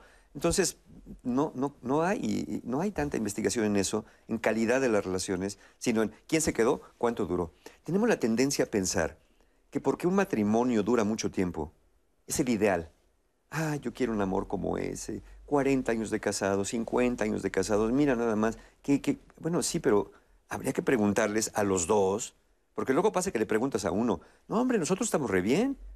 Y el otro llega al consultorio del terapeuta y te dice, yo tengo 10 años que no soy feliz, yo ya tengo esto que no, no me funciona, pero por los hijos, por los nietos, por la vida, porque ya paqué, porque ya estoy grande, porque entonces ya mejor me quedo aquí. Esto que hablaba yo de la resignación de pronto, donde decir, pues ya abandono mi vida, abandono mis expectativas y mis sueños, porque también lo decían, es muy complicado, es muy caro divorciarse. A ver, es tan complicado como lo hacemos complicado. ¿eh? no, no estoy diciendo que esa sea la solución ni que entremos y salgamos, pero tampoco que nos quedáramos eh, por este estigma. Entonces, Claro. sí, sí, yo creo que sí, efectivamente, a ciegas igual, pues ya decías, pues ya estoy ahí. Igual a uno les funcionaba el a ciegas, porque se iban conociendo y viendo qué pasaba. Hay, hay algunos que comentan, Mario, que no había expectativas y que ahora en las nuevas relaciones o las relaciones a partir de la era del romanticismo, la expectativa que te haces es una de, lo- de las cosas que más daño nos ha hecho. Y entonces, eh, porque pues no las cumples, porque aparte son expectativas altísimas. Yo quiero que tú seas mi salvador, que seas el que eh, me apapache, pero que también me haga de comer, pero que también, ¿no? Y, este, y antes no. Entonces, como no había expectativas porque te obligaban a casarte y eras ciegas, entonces lo que, lo que llegabas a encontrar, pues te sorprendía y te quedabas. Sí, o, o te acomodabas. O te acomodabas. te acomodabas y cuántas veces, digo, conocemos a través de la literatura historias de personas que estaban ahí y el rey tenía su corte de amantes y la reina también tenía sus amantes Claro. y a veces del mismo sexo y a veces se agarraban parejo y entonces pues así se vivía, ¿no? Era, era un, un entendido, ¿no? Que en la corte, por más que trataban de hacer en algunos lugares los eunucos para que no hubiera riesgo, pues siempre había un eunuco colado o alguien por ahí que, que se filtraba y, y sucedían Un estas trovador cosas que cantaba. un juglar que Un llegaba por juglar ahí que llegaba, sí. saltando. Este, Claro. y, y entonces claramente sí ha estado más satanizado para el lado de las mujeres, claramente eso, pero sabemos, pues, insisto, por la literatura, que puede tener algo de fantasía, pero un trasfondo de realidad, que se manejaban estas cosas, estas dobles vidas, ¿no? Como decía María, de pronto tenemos un doble estándar con algunas cosas, donde socialmente, socialmente satanizamos, juzgamos, criticamos y aprobamos ciertas cosas, pero en otro plano, pues mucha gente anda en lo mismo que, que juzga y que critica. Y mucha gente no hace lo que dice que se debería de hacer. Entonces yo no digo que habría que eh, tampoco satanizar a nadie, pero sí abrirnos más a las conversaciones. Hablando de esto de conversaciones, eh, me llamó la atención este comentario que, dices que nos dijeron en redes, porque no me quiero casar porque el divorcio, o sea, me llamó muchísimo la atención porque ya es irte hasta allá, ¿no? Entonces, ¿qué conversación se tendría que tener ahora que se están abriendo a estas nuevas posibilidades, a estas nuevas formas de relación con respecto al divorcio? ¿Qué conversación habría que tener ahí antes uno? Bueno, yo creo que la primera es que el matrimonio no tendría que ser una condena, no es una cadena, eh, no es este famoso hasta que la muerte nos separe si no queremos. Eh, y también muchas personas te decía, dicen, no se la pongas fácil. Y si sí, sácale lo que puedas. Sí, sácale hasta los ojos, déjalo o déjala en la calle y no te dejes y quítale a los hijos y no se los dejes ver. Y, muchos consejos que se van dando alrededor hace la complicada. Y yo digo, ¿y, por qué? ¿Y cómo para qué? ¿Para qué? Para seguir atados. Porque uno puede seguir atado, si lo quieren ver así, por el amor y también por el resentimiento y el odio.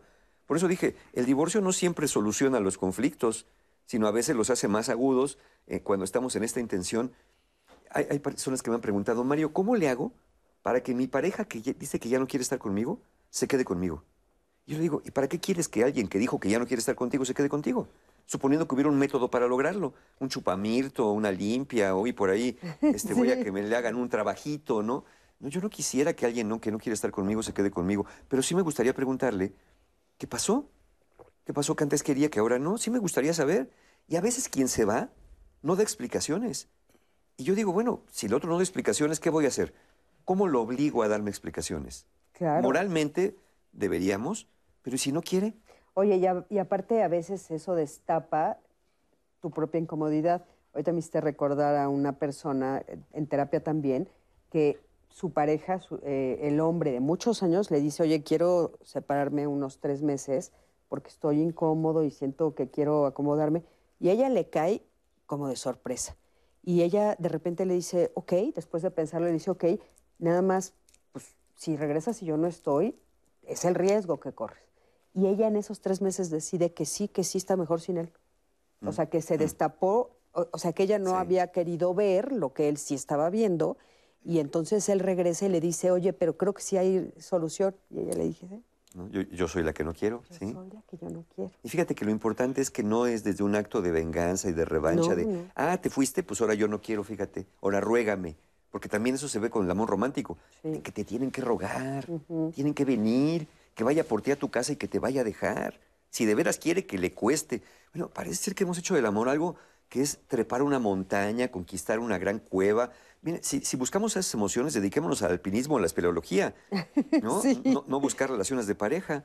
Entonces, este, sí, ese es el riesgo que se corre, que la otra persona también despierte y diga, ¿sabes qué? Me di cuenta que, que no es esto lo que quería para mí. y atrevernos a decirlo, insisto, con conversaciones y no con arrebatos. De ahorita me largo y vas a ver como, como aquel que decía, te me voy, ¿eh? Te me voy, si no me detienes, te me voy y ahí en la puerta todavía, ya me voy. ¿no?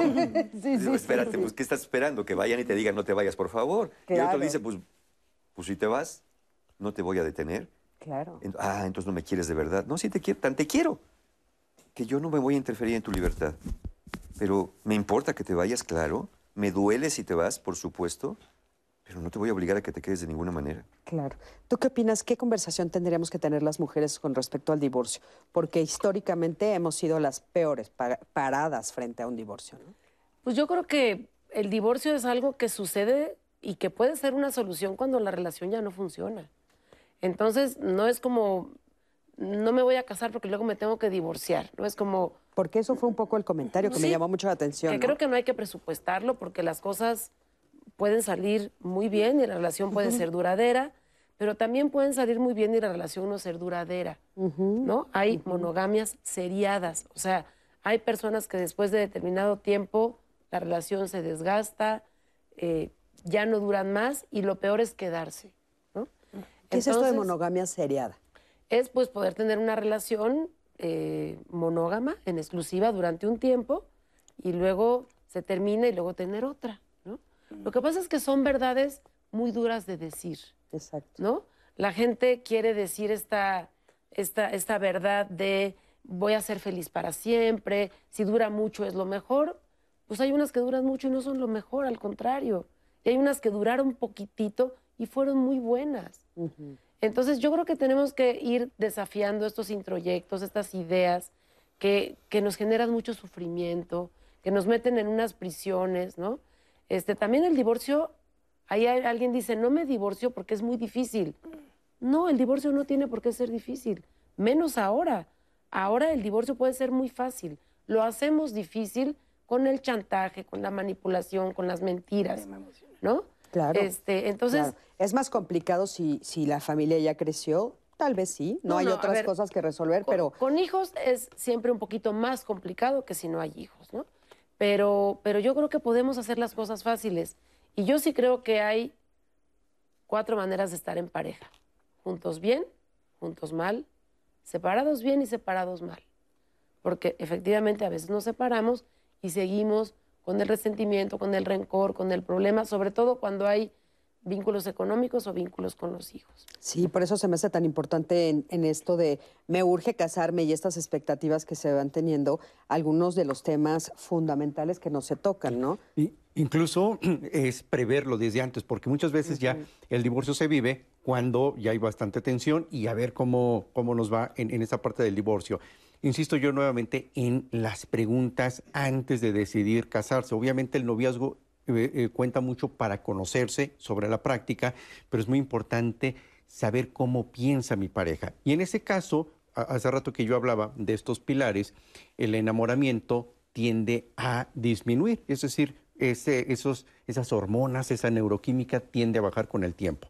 Y, entonces contemplarlo, oye, cuando este enamoramiento, esta pasión llegue a bajar, ¿qué hacemos? ¿Qué tienes pensado? ¿Cómo vamos a revivir esa llama? Cuando hay conflictos, ¿cómo le hacemos? ¿Qué piensas tú del divorcio? Si por alguna razón nos tenemos que divorciar, ¿qué te llevaría a ti a tomar esta decisión? Obviamente yo también las contesto, ¿no? O sea, ah, mira, yo, a mí me, yo lo que me llevaría a un divorcio sería así. Ese es en cuanto a lo platicado, pero también es importante checar, oye, ¿cómo es la relación con tus ex? O- ¿Cómo, cómo fue esa separación? Incluso hay algún ex en este momento que pudiera ser incluso problema ahorita que, interfiriera en la relación. O es más, a veces puede ser hasta un gran aprendizaje. ¿Qué aprendiste de tu última separación? Oye, fíjate, pues a lo mejor no funcionó, eh, decidimos esto, pero no nos odiamos. Y aprendí esto, aprendí a amarme, aprendí a poner límites, eso es lo que estoy buscando en esta nueva relación. Entonces va a ser fundamental hacer este tipo de preguntas para conocernos y poder contemplarlo. Se me hace buenísimo. Yo siempre digo que hay que cuidarnos en el amor. O sea, justo en el amor hay que tener esas conversaciones difíciles, cuando nos estamos amando, ¿no? O sea, si algo sucediera, porque como bien dices, puede suceder, pueden ser relaciones que terminen, hoy que nos estamos amando, ¿qué podemos hacer para cuidarnos? Porque en el momento que está de por medio todas estas otras circunstancias, pues sí, hay, hay veces que no me porto muy bonita que digamos, no me porto muy bien que digamos, ¿no? Sí, yo creo que tenemos que pensar en esto porque como dije hace un momento, el egoísmo a veces fluye y lo opuesto al amor es el egoísmo. Y cuando una persona le dice a la otra, oye, creo que tenemos que hablar, y la otra persona contesta, ah, ya vas a empezar, ahora que estamos bien, tú porque la haces de tos de todo, tú porque nada más te quejas, tú porque... Ese es un acto muy egoísta. ¿Qué estoy diciendo? Yo no quiero ser molestado. Yo no quiero que me interrumpan, yo me la paso lo mejor que pueda, tú arréglatelas como puedas. Pero si estamos en una relación, yo, yo sé que no es grato para nadie que le hagan reclamos, yo sé que no es grato que haya que escuchar lamentos o enojo del otro, pero eso es parte de las renuncias que tenemos que hacer. O renunciar a una mi- crítica de nosotros, O una Mario. crítica Ahí de sí nos nosotros. revolcamos, ¿no? Claro. No me digas que soy egoísta. Pero yo creo que nuestra pareja tendría que ser nuestro mejor crítico, obviamente desde el afán de mejorar, este, y tenemos que ser capaces de, de- de- de escuchar y preguntarnos, ¿qué tanto hay de cierto en esto que me está diciendo? No, no rechazarlo de inmediato. No, yo no soy eso, tú eres peor. Sí, fíjate que, bueno, vamos a un corte, pero a mí me llama la atención, o sea, esta idea del matrimonio, de casarse, de hacer un compromiso, de firmar un papel, de hacer un ritual, hoy que ya no lo quieren las generaciones jóvenes, ¿qué lo va a suplir? Buena pregunta. ¿Qué lo va a suplir? Vámonos a, un corte y en un momentito vamos a regresar a ver qué opinan. ¿Qué va a suplir a lo que años y años y años se ha estado haciendo de mil formas, rituales, etcétera, ¿no? Vamos a un corte, en un momentito regresamos, quédate con nosotros, estamos en Diálogos en Confianza y ya vamos a las conclusiones.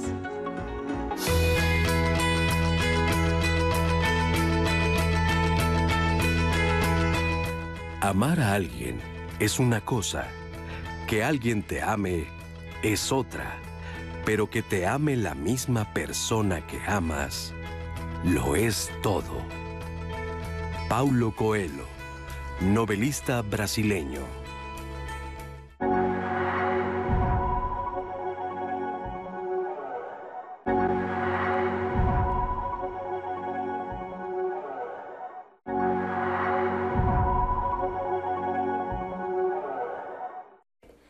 Siempre hemos escuchado estas historias, ¿no?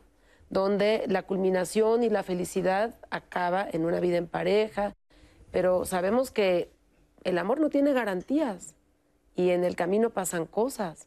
Me urge casarme. Ya, la urgencia, eso ya nos habla de ver cuál es la urgencia, por qué esta prisa. Para poder ser feliz en pareja, primero necesitamos aprender a ser felices nosotros mismos. ¿Qué es más un deseo de mujeres que de hombres? Por supuesto que hay excepciones, evidentemente van a haber hombres como este chico deseosos de casarse, pero yo sí creo que es más una, pues digamos como un deber de la mujer que lo que toca es casarse y tener hijos. Ya uno puede vivir con una persona sin tener que casarse.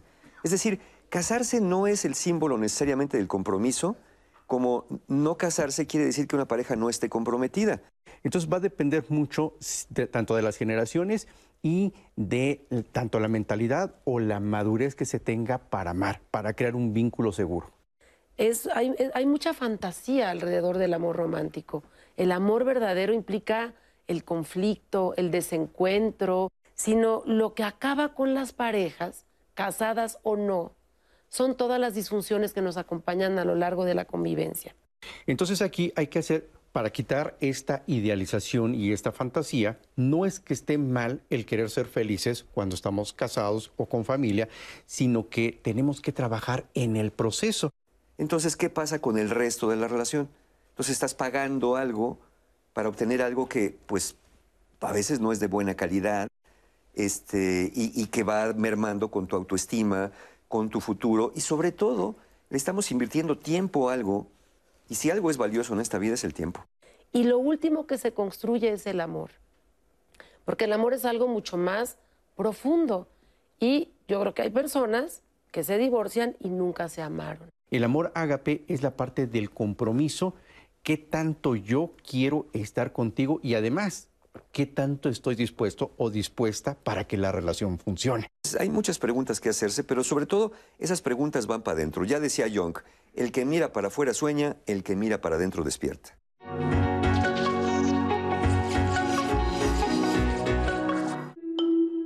Cuando una de las personas no quiere casarse, creo que lo primero que tenemos que ver es que no está siendo egoísta, sino está viendo por sí mismo, pero lo más importante es que tenemos que buscar la forma de cómo podemos acceder a que lo que yo pongo en la relación, mi decisión de casarme o de no casarme, afecta a la pareja, nos acerca o nos aleja, nos pone en una situación de tener que despedirnos o en una situación de negociar y de poder crecer la relación de pareja. Consideramos los terapeutas de pareja que las parejas son más exitosas cuando tienen capacidad para resolver conflictos juntos, no de manera unilateral. Entonces el diálogo que se va gestando a través de cada quien poner su verdad nos permite ir acomodando de una mejor manera estas negociaciones para que no haya una sensación ni una experiencia de que uno de los dos pierde si se lleva a cabo cualquiera de las dos decisiones. Pero creo que lo más importante es lo que hoy se conoce como responsabilidad afectiva, que es tener claridad de decir yo quiero casarme o no quiero casarme, para que cuando me relacione con una persona pueda desde el principio ser claro en cuál es mi objetivo de estar con esa persona. ¿no?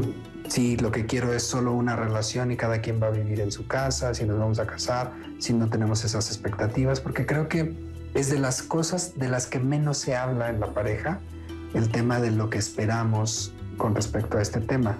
Y hoy las diversas formas de estar en pareja creo que han dejado que el matrimonio no se ha visto como una prioridad. Van, van cambiando las formas en que nos relacionamos y el matrimonio ocupa un lugar diferente al que ocupaba hace 40 años.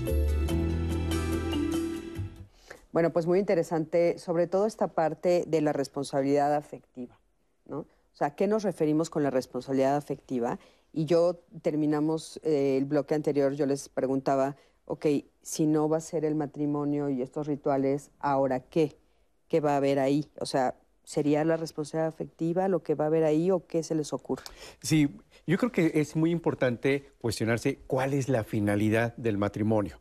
Efectivamente, esto puede ir evolucionando de acuerdo a cómo vamos avanzando, la sociedad, la parte afectiva, pero lo crucial es la finalidad. Si mi finalidad al momento de casarme es ser feliz, estoy trabajando en una falacia, porque nadie me puede hacer feliz. Lo ideal es que yo no busque una pareja para que me haga feliz, sino que yo busque un compañero o compañera en el cual yo soy feliz y entonces vamos a compartir esa felicidad avanzando, pero para acompañarnos. Entonces yo pienso que si hay esa responsabilidad afectiva, desde cuál es la base, la madurez emocional. Porque si yo estoy con hambre emocional, yo estoy buscando esa pareja desde la carencia, buscando alguien externo que me dé ese, ese amor, siempre voy a estar en desventaja, siempre voy a estar perdiendo. Es como aquel que pierde un billete y lo está buscando afuera de su casa donde hay luz, y ahí le dicen, oye, ¿qué estás buscando? Pues mi billete que, que, se me perdió y todo. Oye, ¿y aquí se te perdió? No, adentro de mi casa, pero adentro no tengo luz, y aquí hay una luz. Entonces, a veces estamos buscando esa felicidad externa. Para mí sería esa madurez, la responsabilidad afectiva. Yo creo que yo no quiero hablar ni del futuro. O sea, yo creo que ya ahora, en el presente, hay muchas maneras de amarse que no tiene que ver con el matrimonio. Y yo creo que el amor es el motor de la vida, el amor propio, el amor por los demás, el amor de pareja, el amor filial, este, la pasión, también el amor por lo que uno hace. Yo creo que es el motor de, los, humanos y del universo en este plano. Entonces, yo creo que ya hay muchas maneras diversas de, amarnos, sin formatos, eh, o con formatos distintos, ¿no? Inclusive hay parejas que eh, se llaman, se llaman eh, familias extendidas, que son segundos matrimonios o terceros matrimonios donde hay hijos de relaciones anteriores, donde eligen estar juntos pero no vivir juntos, porque se vuelve mucho más complejo. Pero fíjate, a mí lo que me llama de esto es, tienes razón, es ahorita, pero todavía tenemos la necesidad de nombrarlos, María. O sea, eh, no, no, nadie va a llegar y te va a decir, estoy en una relación de amor. Siempre te van a, o sea, todavía oyes, ¿es mi esposo o es mi esposa? O es mi, mi querido o mi querida. O es mi galán, las nuevas formas, como dicen los, los jóvenes de ahora que estamos conociendo en los medios terapéuticos, ¿no? Mi galán, mi, mi quedado, este, hay esa necesidad. Ahorita dijiste, por ejemplo, monogamia este, seriada. ¿No? O los swingers, o los, o, o, sea, todavía hay esa necesidad de nombrarlo, o sea, hay, buscamos nombrarlo. sí, porque la palabra nos acerca, porque la palabra es la que, digamos, como define en lo que estoy, y estoy en una pareja de diferente manera, pero estamos en pareja. Y yo creo que eso, bueno, hasta ahorita lo que yo puedo ver en este momento, eso, eso sigue, pero sigue de diferente manera. Lo que yo creo que es importante, en, hablabas de la responsabilidad afectiva, es lo que va de la mano de la responsabilidad afectiva es la honestidad. Entonces, antes teníamos relaciones, o todavía seguimos teniendo, pues, pero antes más. Sí, como que ahorita todo se revuelve. De mucha deshonestidad, porque cuántas personas homosexuales se casaban con parejas heterosexuales para cumplir con la sociedad. Ahora, afortunadamente, ya no tantas, la mayoría no, gracias a Dios, cuánto sufrimiento había antes este, en, los dos miembros de la pareja. el que se obligaba y el que era engañado, ¿no? Entonces yo creo que la responsabilidad va de la mano de la honestidad.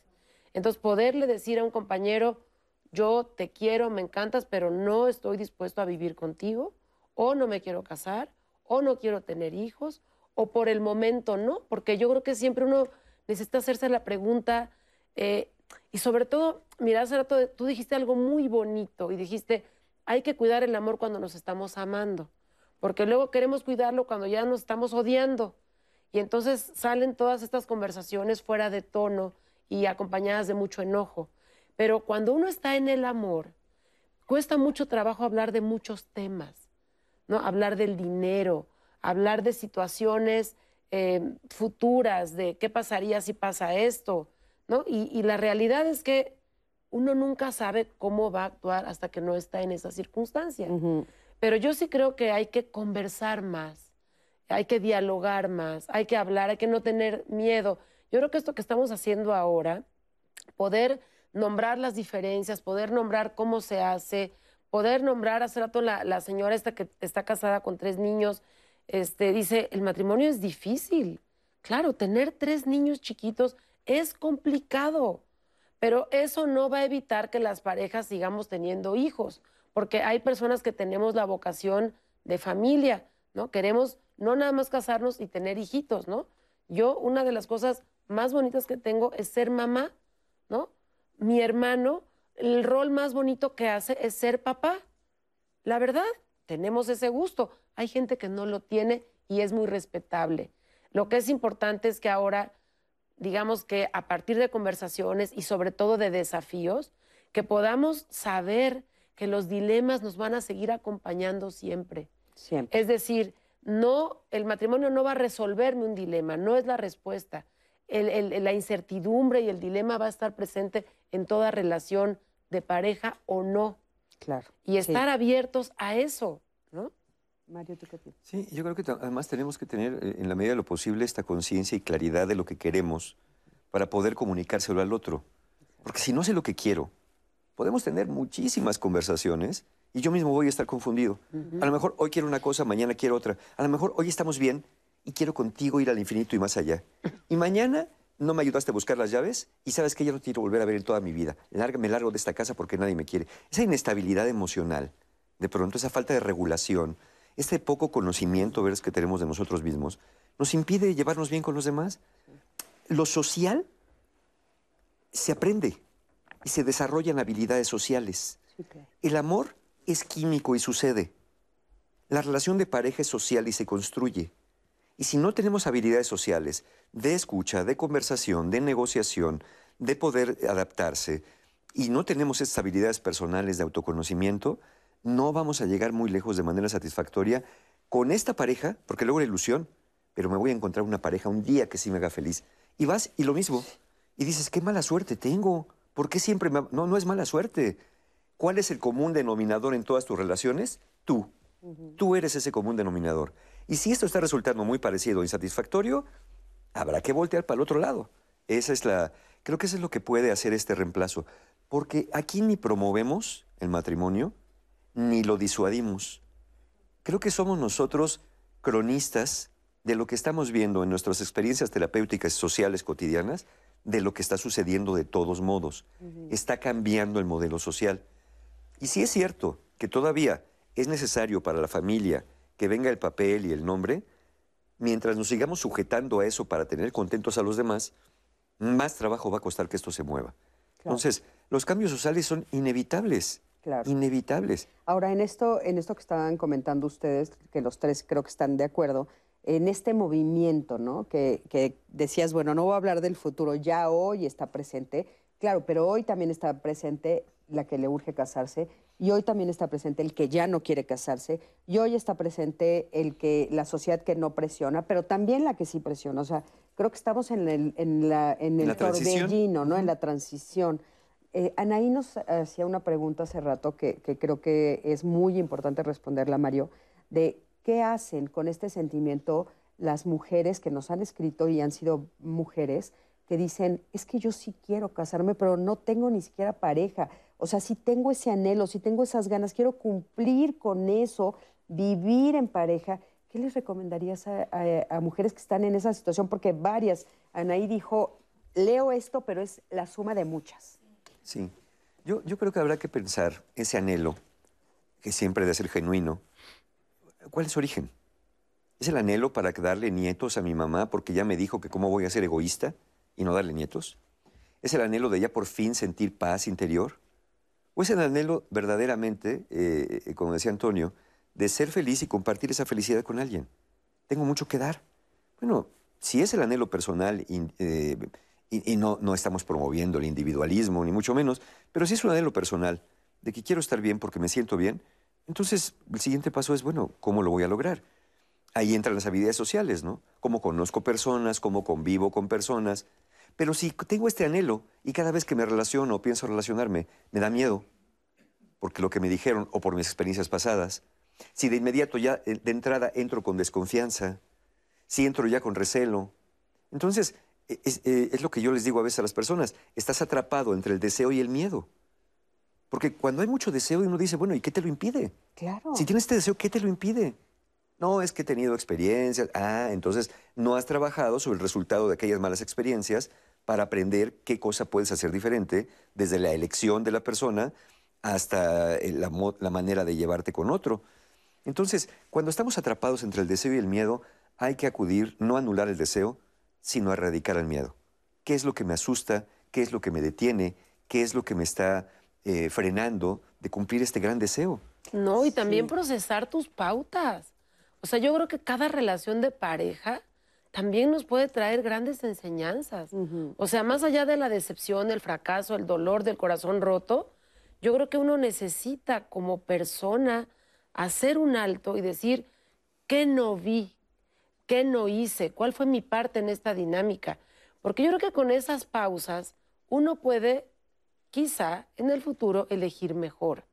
Desde un proceso, yo siempre recomiendo el proceso terapéutico, me parece que es un gran espacio de autoconocimiento.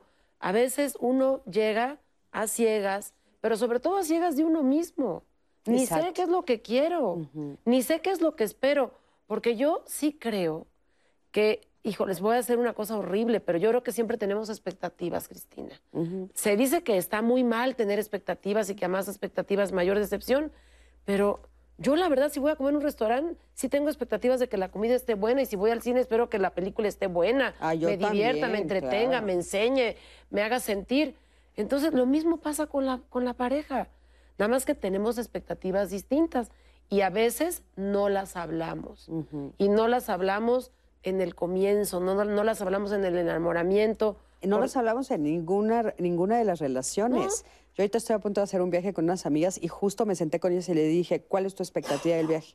¿Y cuál es tu expectativa y cuál es la tuya? Y no sabes lo importante que ha sido, porque las expectativas de las cuatro personas que vamos a viajar eran completamente diferentes. Claro. Y, ahora ya nos pusimos de acuerdo. Y hay que armonizarlas. Y además cada uno cree estar en lo correcto. Claro, y que tú piensas igual que yo. Exacto. No, lo correcto para casarnos es esto. Y la otra persona dice, no, lo correcto es esto. Por eso, incluso, por ejemplo, Jorge Bucay retoma también otras preguntas de los griegos que será muy importante al seleccionar una pareja. Primero es conocernos a nosotros. ¿Quién soy?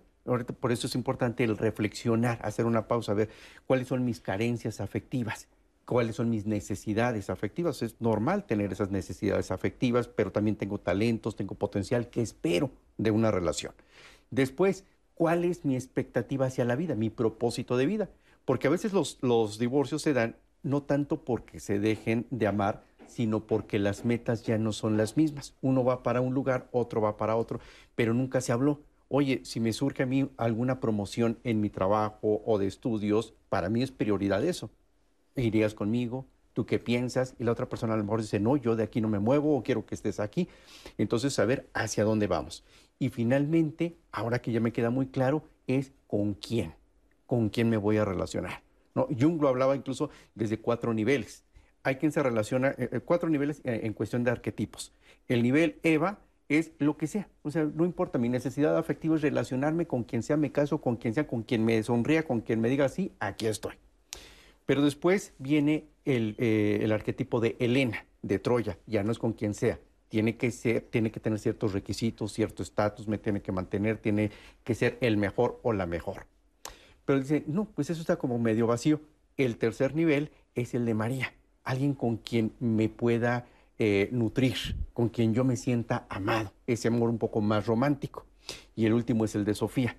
El de Sofía ya es el más eh, pensado, es en el donde tenemos muy claro hacia dónde vamos y está basado en esos tres pilares del que hablaba. El eros, la filia, que tenemos cosas en común, pero también el amor ágape, en donde hay ese compromiso y jamás te haría daño, al menos no de forma intencional. Tu dolor también me duele, lo comparto, tus alegrías también son mías y vamos caminando o acompañándonos. Buenísimo, gracias. este, eh, ¿Nos han hecho algunas preguntas? Tenemos más bien comentarios y opiniones. Les quiero compartir esta que nos hizo llamadas María Estela Ávila. Al principio pensaba que no casarme era la opción, pero al mes que conocí a mi pareja y me, mes y medio de eh, conocer a mi pareja, tratarla, nos pusimos de acuerdo y decidimos que lo mejor era casarnos. Luego nos conocimos y después nos enamoramos. Él ya partió años atrás y lo sigo extrañando. Mi experiencia fue muy diferente a lo que normalmente está establecido por la sociedad de cómo debes de establecer una pareja. Pero también funcionan las cosas de otras formas. Hay que arriesgarnos, hay que atreverse. María Estela Ávila nos dejó esto a través de llamadas. Y va muy en sintonía con lo que ustedes decían. Elvia, les comparto este de Elvia Vega. Tengo 60 años, me casé a los 22, me casé muy joven porque yo estaba enamorada. Después vino la separación. La verdad estoy arrepentida de haberme casado muy rápido. Yo estaba enamorada, pero él no. Dos casos, Cris, que me, me parecía importante leérselos. Muchísimas gracias. Eh, Mario, una frase a forma de conclusión. ¿Qué quieres que.? Yo creo que no es la velocidad del, eh, que nos casamos, la velocidad del matrimonio, sino el cómo nos demos la tarea verdaderamente de conocernos y conocer a la otra persona y, estar abiertos a recibir la influencia del otro. Esto de que no a mí nadie influye en mis decisiones, no, sí, claramente sí. Muchas cosas influyen y cuando entras en una relación de pareja, el otro va a influir en tus decisiones como tú vas a influir en las del otro. La idea es que como tú en esto que contabas con esas amigas, a ver cuáles son tus expectativas, abrámoslas, negociemos esto y ahora sí vamos para adelante o no ¿no? Porque tampoco sería la condena. Muchísimas gracias, Muchas gracias. aquí. María, una conclusión. Bueno, pues yo me quedo con el tema que es me urge casarme. Espero que no te cases porque te urja. Espero que te cases por amor, que te cases o que te relaciones, te emparejes con una persona que vaya bien contigo, porque cada quien es único y cada historia es única. Que te lo tomes despacito, que no sea por presión social ni por presión de la edad este, para el amor no hay edad. Entonces, ojalá no sea por urgencia ni por presión social, que sea una decisión desde tu alma, desde tu profunda conciencia y sobre todo desde el conocimiento de lo que tú necesitas para estar feliz, lo mejor que se pueda. Gracias. Adelante. A mí me gustaría eh, reflexionar. Imagínate que te llega en este momento el mejor violín del mundo. ¿Eso te convierte en un virtuoso del violín? No, tendría que aprender. Imagínate que te llega la pareja ideal, lo que tú siempre quisiste, ¿realmente te haría feliz en un matrimonio o en la relación de pareja?